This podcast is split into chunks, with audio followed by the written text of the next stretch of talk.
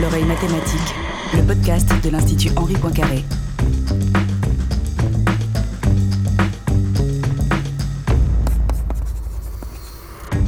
Bonjour à toutes, bonjour à tous, bienvenue à l'oreille mathématique.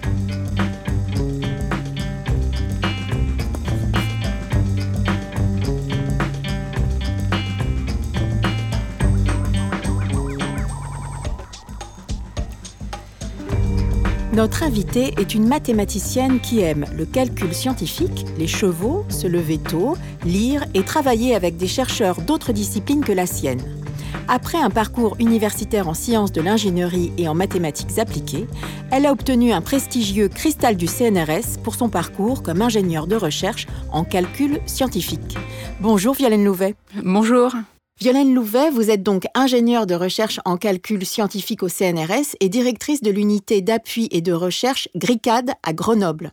Alors GRICAD, c'est pour Grenoble Alpes Recherche, infrastructure de calcul intensif et de données, c'est bien ça? C'est bien ça. Vos recherches en mathématiques portent sur des applications variées, parmi lesquelles l'impact de l'informatique sur l'environnement, la question de la conservation et de la reproductibilité des données, mais aussi le sport et la santé. Nous en reparlerons un peu plus tard dans l'émission à propos des projets sur lesquels vous travaillez en ce moment même.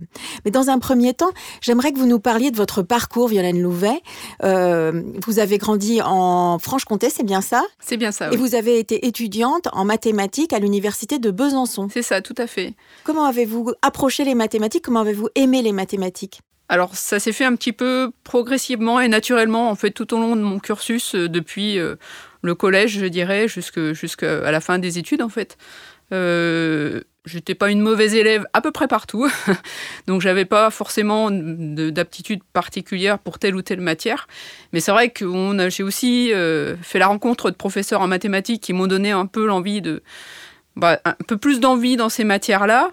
Et puis, bah, ça s'est fait naturellement au fur et à mesure du cursus, au fur et à mesure des années, avec une peut-être euh, j'étais plus à l'aise en mathématiques finalement euh, au bout du compte que peut-être dans d'autres disciplines. Et puis, finalement, c'est ça qui me, qui me plaisait au bout du compte. Donc, ça s'est fait vraiment très naturellement. Il n'y a pas eu à un moment donné un déclic. Euh. Et vous n'avez pas choisi de, de, faire des classes préparatoires, de, de, de, faire les concours pour les grandes écoles d'ingénieurs Vous vous êtes dirigé vers la faculté Exactement, oui j'avais pas très envie d'aller me, frotter à ces, à, ces, esprits euh, de compétition. Euh, moi, ce que j'avais envie, c'était plutôt de partager avec les autres et puis euh, de, de, plutôt de, travailler un peu collectivement, ce qui est encore d'ailleurs mon état d'esprit actuellement. donc effectivement, l'état, enfin le, les classes préparatoires, ça m'a pas trop trop emballé. donc je suis partie sur, sur la fac et, et je le regrette pas parce que finalement, ça a été un parcours extrêmement enrichissant. Vos parents étaient professeurs, c'est bien ça? Oui, tout à fait, ils étaient professeurs en collège. De quelle matière? Alors ma maman était professeure d'allemand et, et, de français et mon papa était professeur d'histoire géo. D'accord. Est-ce qu'au départ, euh, quand vous avez entrepris ces études de mathématiques, alors au départ, vous avez fait un DUG en sciences de l'ingénierie, c'est bien ça Tout à fait, oui. oui, Est-ce que vous aviez dans l'idée de peut-être vous aussi euh, vous lancer dans une carrière dans l'enseignement? Alors non, pas du tout. Au contraire, je ne voulais absolument pas aller là-dedans parce que tous les soirs à la maison, c'était les discussions tournaient autour de l'enseignement et de ce qu'ils avaient fait dans la journée. Donc je voulais, voulais absolument, absolument pas partir là-dedans. Et d'ailleurs, c'est ce que j'ai fait finalement parce que je, je ne fais peu ou pas d'enseignement et que je fais de l'enseignement, c'est vraiment à, un niveau plutôt doctoral, donc, euh, donc vraiment de l'enseignement proche de la recherche. Est-ce que vous saviez déjà ce que vous vouliez faire euh, quand vous avez entrepris ce DUG en sciences de l'ingénierie? Absolument pas. Donc ça, c'est un peu pareil que finalement s'orienter vers les mathématiques, ça s'est fait progressivement, naturellement, en fonction des opportunités qui se sont présentées et que j'ai pu saisir à un moment ou un autre. Donc, c'est donc non, ça, ça s'est vraiment décidé au fur et à mesure. Mhm. Mais au moment de la maîtrise, quand même, vous vous respécialisez encore davantage en mathématiques, en mathématiques appliquées.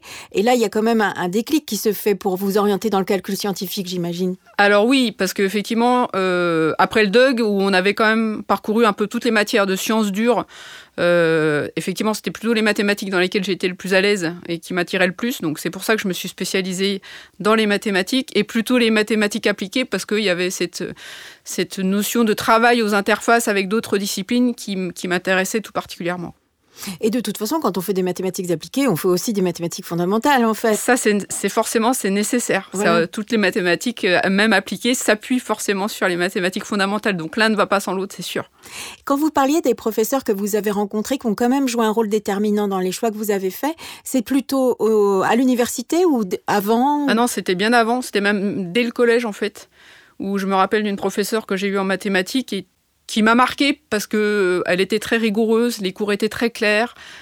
C'est difficile à expliquer en fait, mais c'est vrai qu'il y a des professeurs comme ça qui marquent et, euh, j'en ai eu pareil en, seconde. Alors c'était des gens plutôt plutôt durs au sens très rigoureux et qui attendaient beaucoup mais qui du, coup ont, marqué un petit peu, je pense, et pas, et pas que moi en fait. Et peut-être justement vous ont vraiment éveillé au raisonnement, j'imagine, et à la rigueur du raisonnement. C'est sûr, c'est sûr qu'ils ont, je pense, joué un rôle. Alors tout ça, c'est évidemment pas que ça, mais je pense que ça, ça a dû semer une petite graine qui, qui a finalement poussé et germé, quoi. Violaine Levet, nous avons parlé du parcours d'étudiante hein, qui, vous a mené à vous spécialiser dans le calcul scientifique. Mais maintenant, il s'agit, d'essayer de définir ce que c'est que le calcul scientifique un peu mieux. Hein, et c'est un domaine particulier de, la recherche. C'est ce que je vous propose de faire avec euh, Adrien Rossi, qui s'est attaché à définir dans sa chronique Médiation scientifique la notion précise de simulation numérique pour mieux comprendre en fait ce qu'est le calcul scientifique. Bonjour Adrien. Bonjour Hélène. Bonjour Violaine Louvet. Violaine, vous êtes ingénieur de recherche spécialisé dans le domaine du calcul scientifique, domaine situé à la croisée des mathématiques, de l'ingénierie et des sciences du numérique. Le calcul scientifique sert, entre autres choses, à effectuer des simulations numériques, et c'est l'une des activités principales du GRICAD, l'infrastructure de calcul intensif et de données que vous dirigez. Une simulation numérique, pour le dire simplement, c'est la reproduction d'un phénomène réel sur un ordinateur. Alors à quoi ça sert? On peut citer trois grands domaines d'application. Tout d'abord, la simulation numérique de phénomènes réels que l'on veut étudier sans pouvoir réaliser en vrai l'expérience. Par exemple, pour simuler ce qu'il se passe dans une centrale nucléaire qui s'emballe, on ne va pas réellement reproduire l'expérience, mais la simuler sur ordinateur. Second exemple d'application, les situations où on peut effectuer l'expérience à la fois en vrai et sur ordinateur, mais où la simulation sur ordinateur est beaucoup moins chère. Les tests de résistance mécanique, également appelés crash tests, pour tester le comportement des voitures en cas d'accident sont majoritairement réalisés sur ordinateur afin de garder les expériences en conditions réelles pour les seuls cas où c'est absolument nécessaire et ainsi détruire moins de véhicules. Le troisième domaine d'application, c'est les situations où on cherche à anticiper des événements, par exemple les prévisions météorologiques ou climatiques. Les simulations numériques recouvrent donc un champ d'application qui englobe une large variété de domaines scientifiques, techniques ou industriels, que ce soit en physique, en biologie, en chimie, médecine, mathématiques, ingénierie, sciences du climat, et je pourrais encore continuer cette liste longtemps, d'où l'importance des plateformes de calcul scientifique pour contribuer à faire avancer la recherche dans tous ces domaines. Alors comment est-ce qu'on fait pour créer une simulation numérique d'un phénomène réel? On peut représenter cette démarche, je ne sais pas si c'est la seule manière de le représenter, mais en tout cas une manière de s'imaginer cette démarche, ça peut être un processus en cinq étapes. La première étape, c'est la réalité. Quel est le phénomène réel que l'on étudie et quelles sont les lois physiques qui s'y appliquent? La seconde étape, c'est la modélisation. Cela consiste à traduire toutes les lois que l'on a observées à la première étape en équations mathématiques. On peut alors distinguer deux types de quantités. Les paramètres, que l'on connaît et que l'on peut faire varier pour modifier le phénomène, et les inconnus, qui, comme leur nom l'indique, sont les quantités que l'on ne connaît pas et que l'on cherche à calculer grâce à la simulation numérique. La troisième étape, c'est l'analyse numérique. Cette étape consiste à discrétiser le problème pour que l'ordinateur puisse faire les calculs nécessaires. En fait, l'ordinateur ne peut pas effectuer une quantité infinie de calculs, donc on ne peut pas, par exemple, lui demander de faire des calculs sur une courbe, vu qu'une courbe contient une infinité de points. L'étape de discrétisation consiste donc à sélectionner un nombre fini de points sur la courbe et la sélection se fait au mieux pour représenter fidèlement cette courbe tout en ayant le minimum de points. Après l'analyse numérique, la quatrième étape consiste à faire du calcul scientifique, qui revient à programmer la méthode et à exécuter les simulations. L'ordinateur calcule tout et y présente les résultats. La cinquième et dernière étape, c'est l'expérimentation numérique. C'est là qu'on essaye de faire coller au plus près le phénomène réel et sa simulation numérique, si on a moyen de les comparer, en essayant différentes combinaisons de paramètres pour réduire au minimum l'écart entre le phénomène réel et sa version numérique. Alors pour accomplir ces simulations numériques, les calculs ils peuvent être faits par des ordinateurs classiques dans certaines situations, mais dans d'autres situations, ils doivent être faits par des ordinateurs surpuissants. Et c'est ça qu'on appelle le calcul intensif ou le calcul de haute performance. Dans cette situation, les tâches ne sont pas effectuées à la suite sur une même machine, ça prendrait beaucoup trop de temps, mais en parallèle sur de nombreux nœuds de calcul connectés entre eux. Alors maintenant que j'ai expliqué à quoi servent les simulations numériques et comment est-ce qu'elles sont effectuées dans des centres de calcul, je me tourne vers vous, Violaine Louvet, parce que j'aimerais que vous nous parliez un peu de votre thèse. Il me semble que vous l'avez effectuée euh, donc sur un domaine déjà calcul intensif et simulation numérique chez EDF. C'est bien ça? Tout à fait, oui, oui. J'ai fait ma thèse à EDF à Clamart. Et euh, le, sujet concernait en fait la, diffusion neutronique dans les cœurs de réacteurs nucléaires. Donc le fonctionnement des cœurs et une façon de, voir comment les cœurs fonctionnaient. Euh. Donc effectivement, ça recoupe complètement tout ce que vous avez pu euh, détailler. Donc il fallait s'intéresser aux méthodes numériques qui, euh, qui permettaient euh, de discrétiser le problème de façon à ce que ce problème soit, enfin, que l'ensemble du phénomène soit bien représenté dans les conditions dans lesquelles on était. Et puis, une fois qu'on avait cette discrétisation et ces équations et la façon dont on allait les, mettre sur l'ordinateur, bah, il fallait programmer. Donc, il y a, toute une partie d'informatique hein, de programmation euh, sur, plusieurs ordinateurs, donc de façon parallèle, parce qu'on était face à des problèmes qui étaient de, de, grande taille. Et donc, euh, effectivement, donc, euh, voilà, programmer ça et après utiliser des, des, gros ordinateurs pour pouvoir faire les calculs.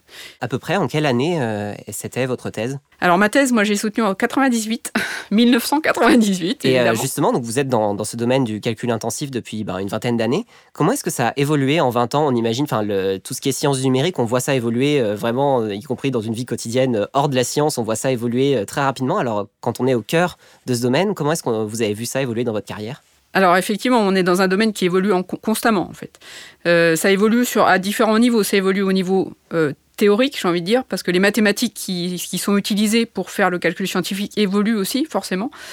Euh, ça évolue au niveau technique parce que les ordinateurs ont beaucoup beaucoup changé. En particulier, on a vu arriver depuis quelques années ce qu'on a appelé les accélérateurs, donc tout ce qui est cartes graphiques qui permettent de faire des calculs beaucoup plus rapidement, mais qui complexifient un petit peu la façon dont on doit programmer les choses. Et puis bah là, on commence à entendre parler d'arrivée d'ordinateurs quantiques. Alors, on n'en est pas là. Je pense que je serai peut-être en retraite quand on, quand on en sera là. Mais quand même, on voit que l'évolution se fait euh, de façon extrêmement importante. Et, c'est nécessaire de suivre cette évolution parce que sinon, on est vite dépassé. Et, euh, donc, à tous les niveaux. Donc, il faut à la fois que les mathématiques euh, appliquées s'adaptent, les méthodes s'adaptent, et puis qu'au niveau programmation, on soit capable aussi d'exploiter ces nouveaux ordinateurs qui arrivent. Qu'est-ce que vous attendez justement? Enfin, qu'est-ce que le domaine du, du calcul intensif attend de, justement de ces évolutions de l'informatique et je pense notamment peut-être, comme vous l'avez mentionné, aux ordinateurs quantiques? Alors, ce qu'on attend, c'est d'avoir toujours plus, plus de puissance de calcul pour euh, pouvoir euh, adresser des phénomènes encore plus importants, euh, avec, enfin, on a parlé de la, on a parlé d'une neutronique, mais je pense au climat, je pense à l'astrophysique par exemple, qui sont des, gros euh, demandeurs de calcul. En fait, ça permet vraiment de, pouvoir adresser des, problèmes qu'on n'imaginait pas pouvoir adresser dans des tailles qui sont de plus en plus importantes, et donc d'améliorer notre compréhension et notre connaissance scientifique euh, de façon extrêmement importante. Violaine Louvet, euh, avec Adrien Rossi, en fait, on est en train de s'approcher petit à petit d'un autre sujet qui est quand même au cœur de, votre recherche. C'est donc, vous le dites très bien, dans calcul intensif, il y a, l'idée de d'énormes machines, en fait, qui peuvent être très gourmandes sur le plan énergétique. Et c'est vrai qu'en préparant cette émission avec Adrien, on se demandait qu'en est-il de la question de la sobriété en matière de données numériques et de quelle manière vous, chercheuse, dans les domaines qui sont les vôtres, vous vous attaquez aussi à cette question. En tout cas, vous tentez de la penser pour l'avenir. Alors c'est un sujet qui évidemment prend tout son sens maintenant, actuellement, en plus avec les problématiques énergétiques euh, qu'on connaît tous, mais qui a été adressé depuis un certain nombre d'années par un, groupe euh, du CNRS qui s'appelle EcoInfo. Euh, et qui en fait a alerté depuis longtemps sur le fait que le numérique et les technologies du numérique n'étaient pas sans impact sur l'environnement et qu'il bah, il fallait réfléchir à la façon dont on faisait les choses de façon à les faire intelligemment et euh, ne pas aller euh, finalement euh, en contradiction avec le fait que la recherche sur le climat, par exemple, alerte sur le fait qu'il y a un problème, mais en même temps contribue quelque part à ce problème par l'utilisation de grosses, machines. Donc effectivement, c'est un, sujet qui est, devenu de plus en plus important. Et il y, a, il y a plusieurs réponses. Donc il y a l'aspect technique qui fait que les machines ont évolué. Donc elles sont plus puissantes, mais à coût énergétique finalement assez constant. Et puis, il y a la façon dont on les utilise.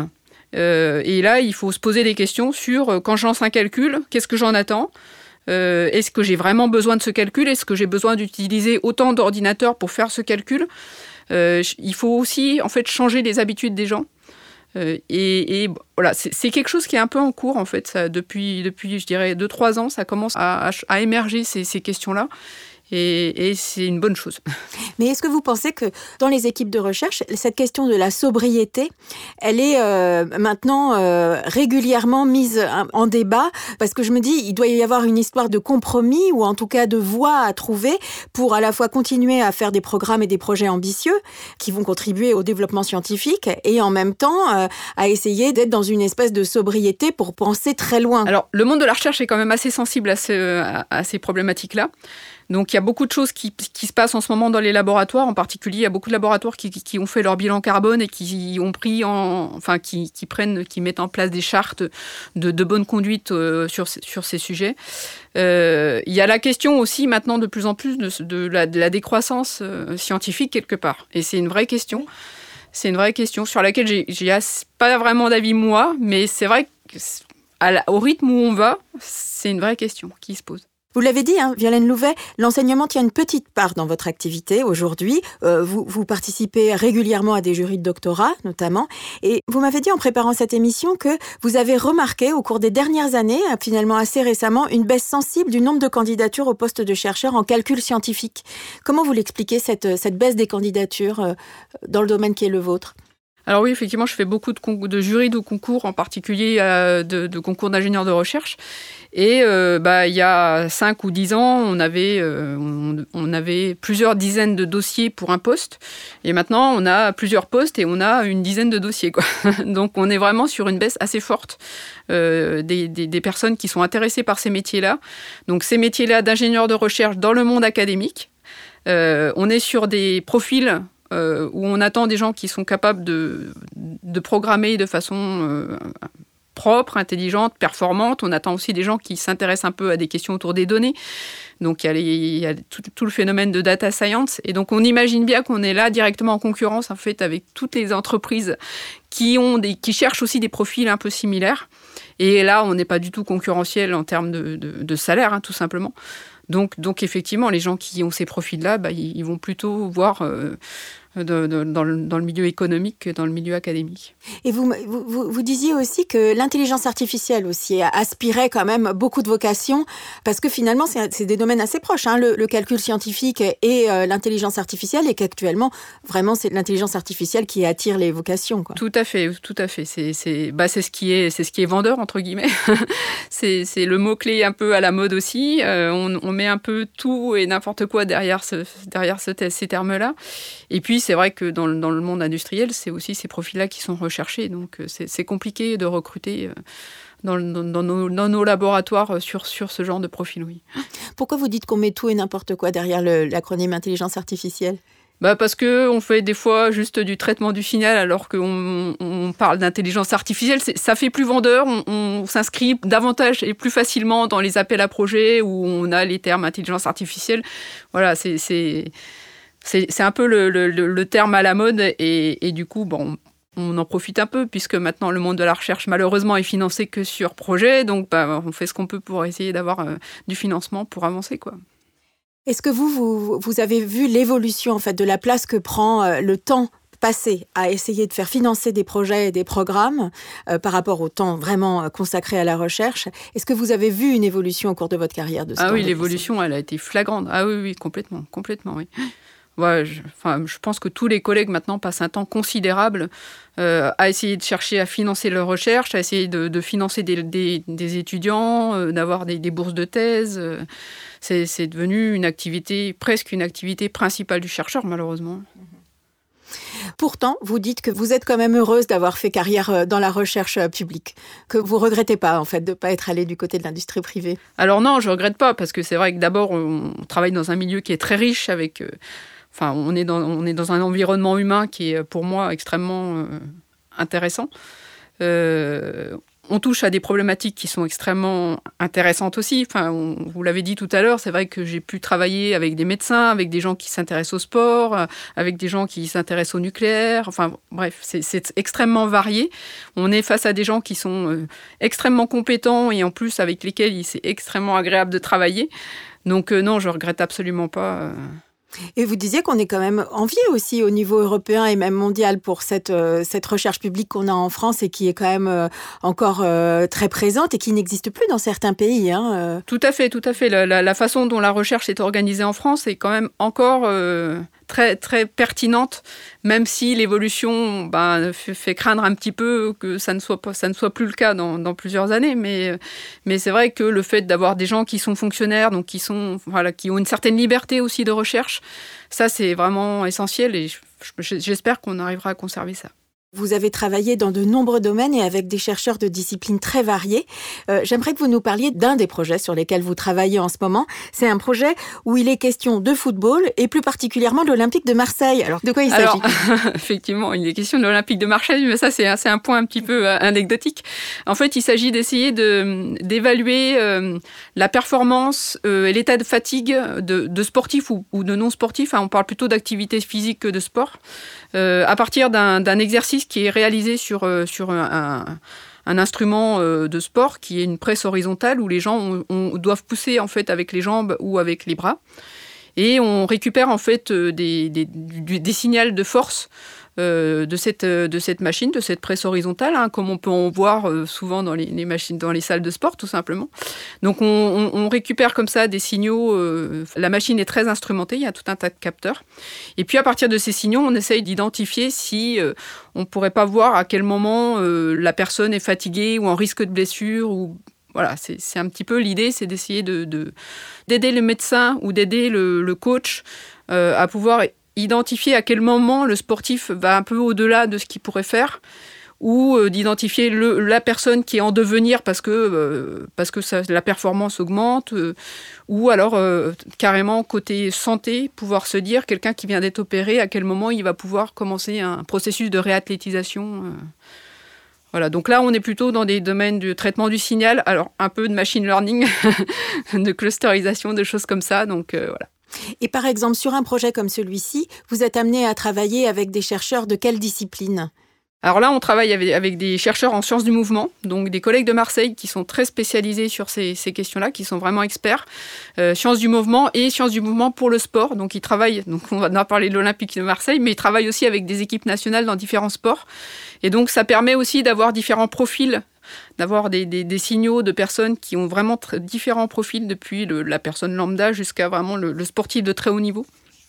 Donc ça permet d'avoir tout un tas d'informations et d'essayer de, capter ce que eux, alors eux voient beaucoup de choses, ils ont vraiment un, œil d'expert, mais en fait l'idée c'est d'aller plus loin que ça avec euh, des méthodes euh, voilà, statistiques essentiellement, essayer de voir un peu plus quelle articulation pourrait être touchée, euh, quel muscle est fatigué, etc. etc. Et un projet comme ça, c'est un projet qui s'inscrit sur combien d'années en temps? Bah, c'est presque sans fin en fait parce que moi la machine a été faite il y a quelques années. Là ils sont sans cesse en train de c'est eux qui ont fait. Donc c'est les collègues de Marseille qui ont réalisé cette machine. Sont sans cesse en train de la faire évoluer. Et puis bah nous on teste euh, tout un tas de choses dessus. On change les protocoles en fonction de, ce qu'on peut trouver. Euh, on, travaille avec des cliniques par exemple. Donc on a la, partie santé aussi qui, qui arrive. Euh, donc c'est sans fin en fait un projet comme ça Violaine Louvet, vous allez changer de poste au printemps, m'a-t-on dit. Qu'est-ce que vous allez faire par la suite alors? Alors jusqu'à présent, été directrice de l'unité d'appui et de recherche RICAD. Donc j'étais euh, très surchargée par le côté administratif, euh, managérial, etc. Et là, je reprends en fait un poste d'ingénieur de recherche dans un laboratoire de mathématiques, donc le laboratoire Jean Kingsman à, Grenoble. Donc je vais pouvoir consacrer un petit peu plus de temps, j'espère, à, toutes les, questions de recherche qui m'intéressent. Fantastique, vous viendrez nous en parler. pas de souci, avec plaisir. Merci beaucoup Violaine Louvet d'avoir accepté d'être notre invitée pour ce podcast de l'oreille mathématique, un podcast donc de l'Institut Henri Poincaré produit par Hélène Delis avec Adrien Rossi pour la chronique médiation scientifique et la programmation du podcast. J'encourage comme toujours nos auditrices et nos auditeurs à consulter la page internet de l'émission et plus largement le site web de l'Institut Henri Poincaré. On mettra plusieurs liens hein, vers euh, les projets que vous avez menés, vers votre parcours. Violaine Louvet, merci encore. À bientôt. Merci, à bientôt. À bientôt, merci.